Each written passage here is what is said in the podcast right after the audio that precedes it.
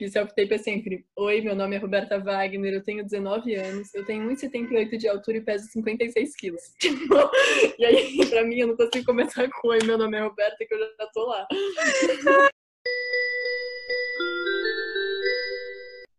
Oi, gente, tudo bem? Eu sou a Tami e vocês estão ouvindo o Todd Talks. Oi, gente, meu nome é Roberta, eu tenho 20 anos, eu sou atriz e eu tô cursando Artes do Corpo. Prazer, Roberta.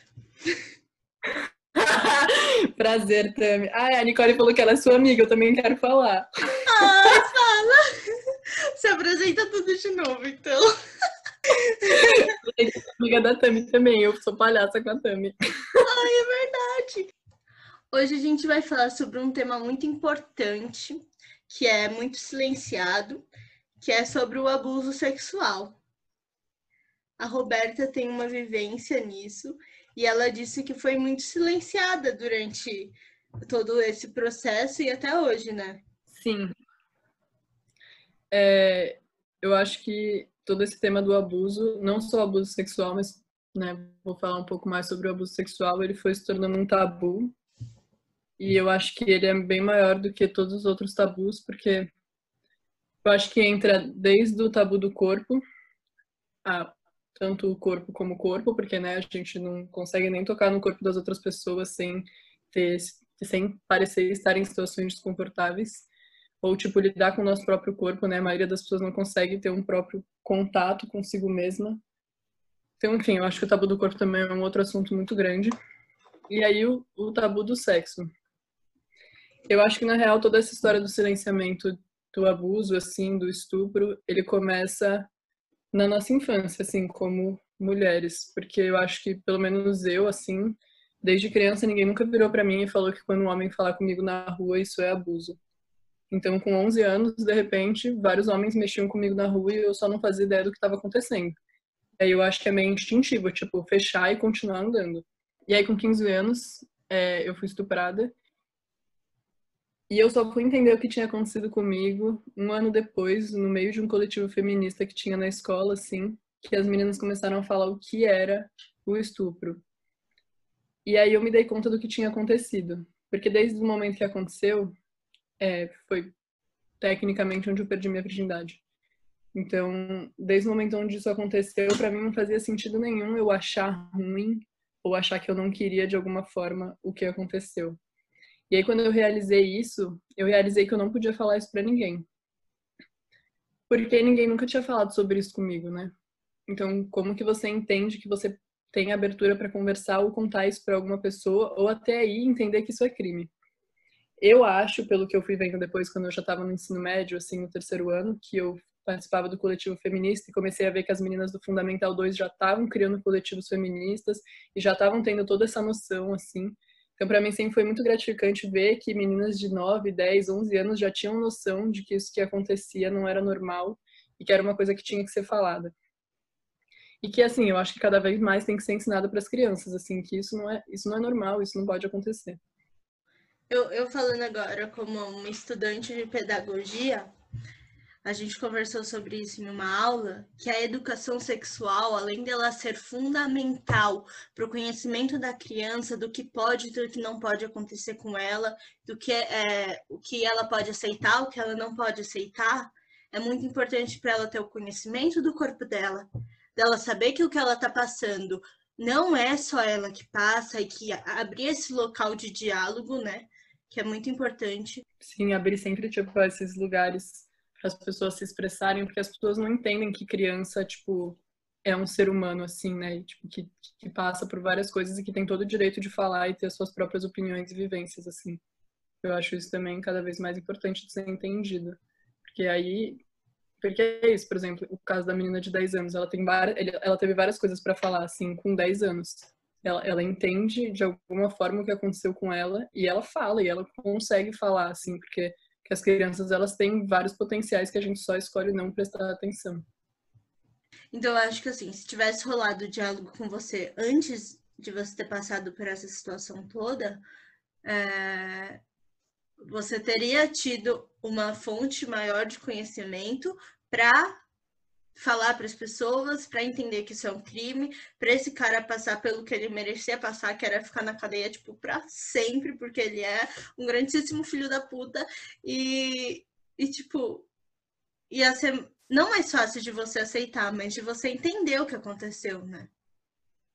Sim, eu acho que faz parte do, do entendimento mesmo, porque eu não acho que um caso assim deixe de ser um trauma. Mas eu acho que a partir do momento que você também nem entende o que é, é muito mais difícil de você conseguir assimilar esse trauma como alguma coisa para você conseguir lidar muito tempo depois. Então, talvez seria uma parada que, já que atualmente a gente não consegue simplesmente impedir de acontecer, o que eu acho muito estranho, porque eu acho que se a nossa luta ela já ela foi criando tanta força ao longo dos anos, eu não entendo como agora ela tá um pouco estagnada, assim, porque Quer dizer, eu tenho a impressão de que é porque tudo que a gente faz é reclamar na rede social. Então, eu não acho que adiante de fato as coisas acontecerem e a gente ficar xingando no Twitter e postando foto no Instagram, colocando texto, se a gente não faz alguma coisa. Eu acho que a luta em si, ela tem que ser corpo, corpo como ação, assim, tipo, corpo como colocação mesmo. E isso me incomoda muito, assim, isso me deixa muito triste. Porque o que, eu, o que eu tentei fazer muito depois que isso aconteceu comigo, depois de ter passado um processo de anos, assim, para conseguir estar tá aqui hoje falando sobre isso numa boa, é perceber como as mulheres que sofreram isso, elas muitas vezes são colocadas nesse lugar de fragilidade, tipo de ou, ou as pessoas vão sentir nojo de você, ou as pessoas vão ter dó de você, e aí vem um abraço cheio de angústia, ou tipo, ai, queria muito poder te ajudar. Tipo, sim, você pode me ajudar, fazendo alguma coisa não comigo, assim, realmente no mundo, assim, quantas vezes você não vê um homem assediando alguém na rua e não faz nada? Quantas vezes você não vê homem sendo babaca na rede social e não faz nada, assim, a ponto de não e nem bloquear o homem, assim. Então eu acho que tá nesse lugar de ação, assim, tipo, as mínimas ações que a gente consegue fazer com certeza fariam grandes diferenças, por mais que a gente não consiga ir e, e sei lá, do dia para o outro fazer essas coisas pararem de acontecer.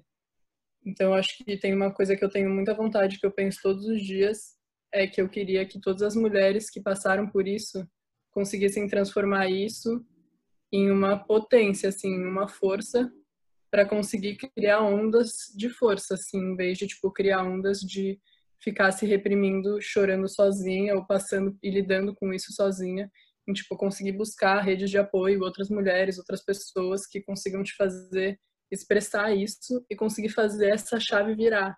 De tipo, você não é frágil só porque você passou por isso, você não tem menos força, na real, você é muito mais forte. E é essa força que a gente tem que pegar para ter potência para continuar, tipo, andando e lutando e fazendo alguma diferença menor que ela seja. A parada da sororidade, ela é muito importante em todos os casos, tipo, do universo. Hoje eu tava mal, a Roberta tava mal, a gente conversou, já me deu um up, entendeu? Já, já comecei a ficar, não, porque eu sou foda, porque é isso, vamos lá pra luta, entendeu? Então eu acho que assim, se pra uma coisa tão tosca como ter me sentido mal durante a aula hoje, pode ter sido ajudada nesse tipo ter esse impacto que teve é, eu acho que também é válido para situações como essa que você passou, o estupro. A gente tem que falar a palavra, é estupro, estupro, estupro. É isso. Exato, eu acho que o da palavra é muito forte, assim. Ah, claro, é isso, é uma palavra forte. Provavelmente a mulher que passar por isso, ela não vai conseguir falar essa palavra por muito tempo, ela não vai conseguir nem ouvir essa palavra sem passar mal, assim, porque o nosso corpo, ele tem reações a partir disso, né? Por muito tempo. Tipo, até hoje, às vezes, eu tenho umas sensações no meu corpo que eu sei que é como se fosse um flashback. Então, é muito, é muito louco, mas enquanto a gente não começar a usar essa palavra de fato, ela só vai ficar cada vez mais invisível e mais enfraquecida, assim. E ela tem muita força. E é, e é exatamente isso, ela tem muita força, porque ela é muito forte. E a gente tem que olhar para isso como uma coisa muito forte. Forte e merda, né? Porque acontece todos os dias, todas as horas, e, e a gente efetivamente não faz tantas coisas. Sim. Que, o que leva também a não acontecer nada com, com os homens, assim, com os estupradores. Porque depois de muito tempo eu descobri que o cara que fez isso comigo, ele foi preso por 10 horas. Porque ele fez daí, com outras sabe? mulheres, né? Sim. E aí, sabe, para mim é muito difícil continuar seguindo a minha vida cotidiana sabendo que ele continua aí repetindo a mesma coisa com outras meninas. Porque além de tudo, em toda essa questão do estupro, existe a pedofilia. Que assim, para eu entender que isso foi um ato de pedofilia, eu também demorei muito tempo, porque eu tinha 15 anos e ele tinha 24. E a maioria dos casos de estupro são, são casos de pedofilia também. E aí é um outro assunto que é maior ainda, que eu acho que a maioria das pessoas nem percebe que isso é real, assim. Que são crianças, que são, tipo, adolescentes, que, que tem muita coisa indo junto com isso, assim. Então, como adolescente, como uma criança, uma criança, um adolescente de 15 anos, que não consegue nem, sei lá, falar com a mãe que beijou pela primeira vez, imagina você falar que você sofreu um estupro ou contar para suas amigas, né? Tipo, nessa idade de ai, transar e não sei o quê. Como é que você vai contar? Como é que você vai, tipo, expressar isso, assim? E saber que isso não vai acontecer.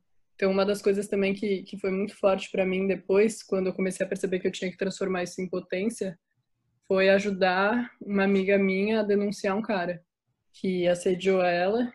E aí ela me chamou, ela me ligou, eu fui na casa dela, a gente conversou. E ela tomou a decisão de denunciar. E ele foi denunciado, ele está legalmente sendo afastado dela, ele não pode chegar a sei lá quantos metros de distância dela.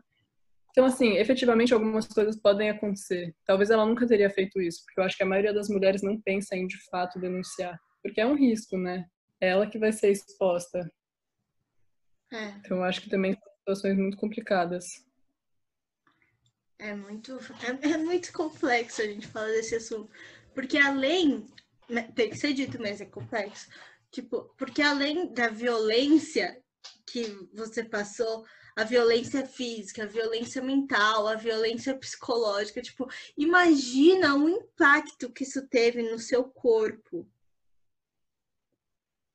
Né? Sim, muda completamente. E, e, e, aí é complicado, né? Porque eu lembro de muitas frases que eu ouvia, assim, de pessoas tentando ajudar de fato mas você vê e fala, tipo, eu vejo que a pessoa realmente tentou ajudar, mas ela falhou. Um amigo meu virou para mim, foi uma das primeiras pessoas que eu contei, e ele falou: Ai, Hobbs, eu conheço a história de uma mulher que ela demorou sete anos para conseguir transar de novo. E aí eu fiquei, caraca. foda, né? Aí eu falei, meu, eu super entendi que ele falou isso com a melhor das intenções, de tipo, tudo bem, porque um dia vai dar certo, mas foi muito forte. Ouvia isso sete anos, e eu parava e falava, meu, sete anos. Sete anos para um adolescente é muito tempo. Tipo, é uma vida, assim, né? E aí eu lembro desse desespero de eu só nunca vou conseguir transar. Nunca. Tipo, como que eu vou me submeter a uma situação dessa? Porque o nosso corpo, ele, ele vai aprendendo as coisas. Se a primeira situação que você tem com o sexo é uma violência, o seu corpo nunca vai entender isso como uma forma de, de amor, de desejo, de, de alguma coisa, assim. Então eu tinha muito esse medo. Eu falava, meu, não, não vai dar. Quer dizer, eu não tinha, porque eu não tinha noção, né? Mas depois que eu comecei a entender isso, eu, eu tive que começar a mudar várias coisas emocionais e, e psicológicas para o meu corpo conseguir entender que o sexo não era uma coisa violenta. Mas isso também é um grande processo que você só vai ter se você entender que o seu corpo está entendendo isso como uma coisa violenta. Senão, todas as vezes você vai estar tá se protegendo. É isso que eu fico pensando depois, tipo, olhando para trás, assim. Eu fico vendo como eu tive que achar saídas para lidar com isso sozinha. De, tipo, a minha monografia do terceiro ano foi sobre isso, assim. Eu olhei e falei, eu vou estudar o trauma. Tipo, eu vou estudar o que eu sinto eu vou descobrir, entender, sei lá, entrar dentro disso. E aí me ajudou muito, assim, demais. Tipo, o trauma, o corpo, eu misturei com teatro. E aí, tipo, todas as saídas que eu fui achando para conseguir entender tudo, assim. Porque no meio disso você se duvida muito, né? Tipo, a mulher que sofre isso é, é isso. Toda hora você pensa, caraca, pá, eu quis. E aí tem que ter alguém que vira para você e fala, não, sabe, tipo, acorda, caralho. Só que eu não tive essa pessoa, então era, é uma guerra interna, assim, você fica tipo, não, eu tô errada. Aí você fala, não, não tô errado, porque eu, eu sei o que eu vivi, tipo, eu sei o que eu senti, assim. Tem, é meio se reinventar mesmo, assim, é, é saber onde colocar o que você sente, assim, a angústia, a dor, assim, porque eu cheguei a mandar mensagem para ele, tipo, eu, tinha, eu lembro de eu chegar na terapia e falar, Angela, eu queria jogar um tijolo na cara dele. E a Angela virar para mim e falar, joga. ela sabia que eu não ia jogar, né? Mas, tipo, de ter falado isso e ela ter me apoiado, pra mim eu tinha jogado um tijolo na cara dele, assim. Falava, é isso, mano, joguei.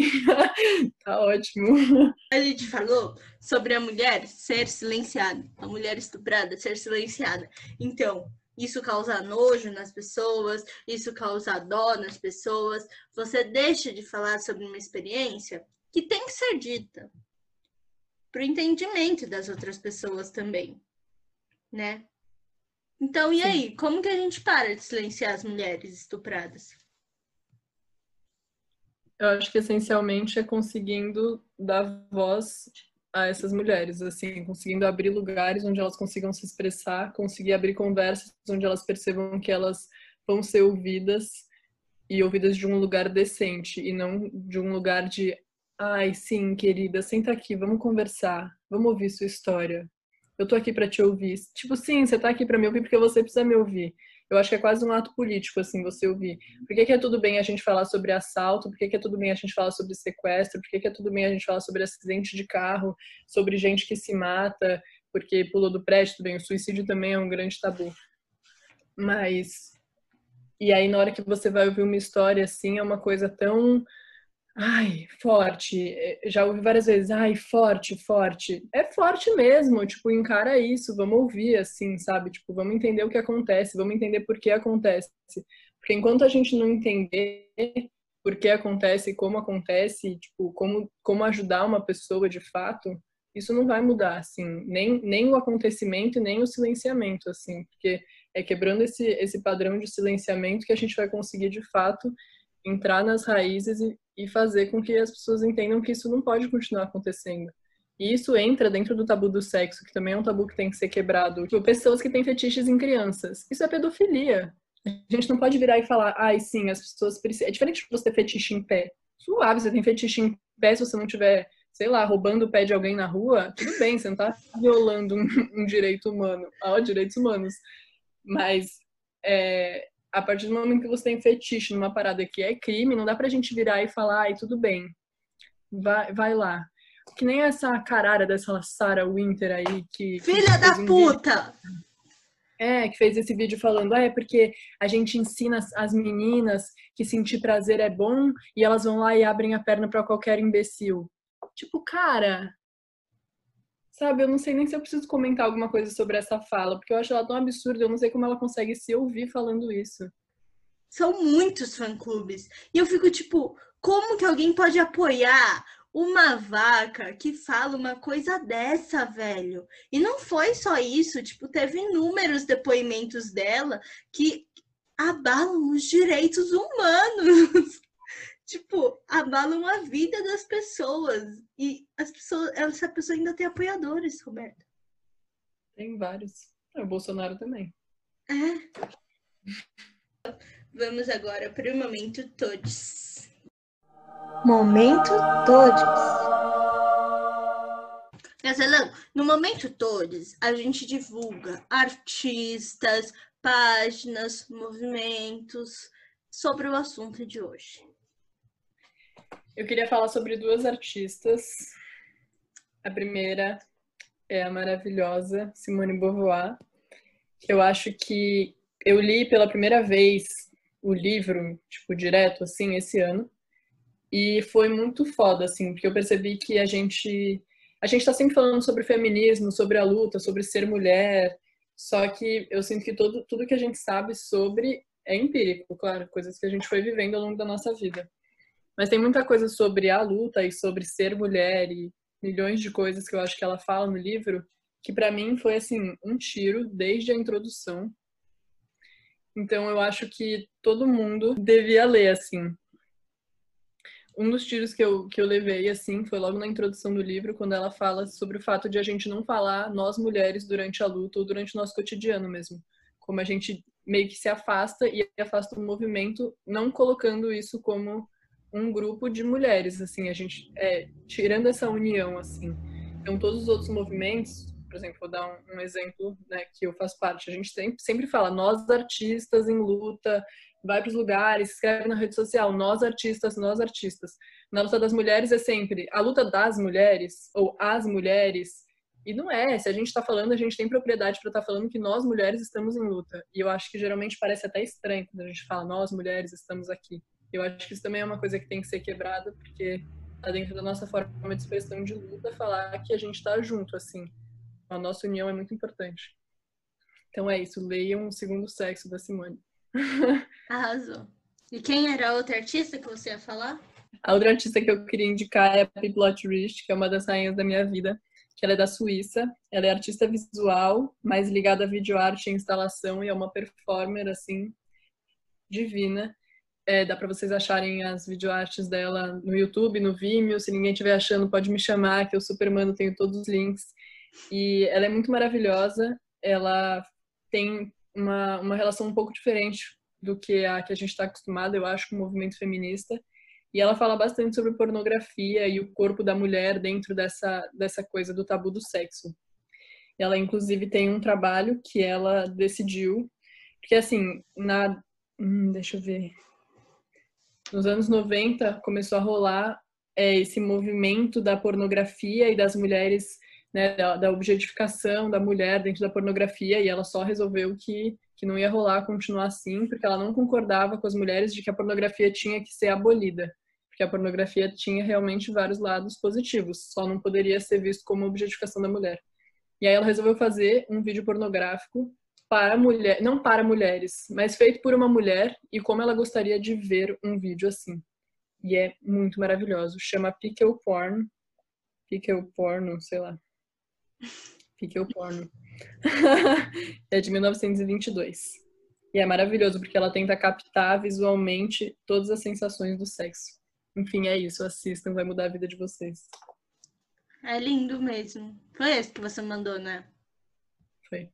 No meu momento todos, eu vou exaltar uma filósofa, autora, artista plástica, tudo de bom no universo, a Marcia Tiburi ela foi.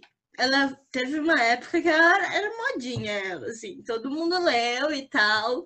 E o livro que eu li foi o Feminismo em Comum, para todas, todos e todas.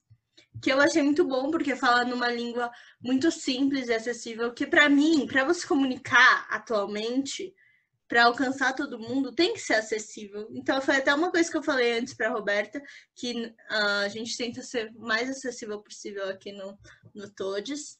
Então é isso, ela é super acessível, fala super fácil, assim, fala assuntos muito importantes sobre o lugar de fala, sobre o que é ser mulher, sobre como o capitalismo influencia na nossa, na nossa vivência como mulher. Então, eu acho muito legal a gente acessar este universo.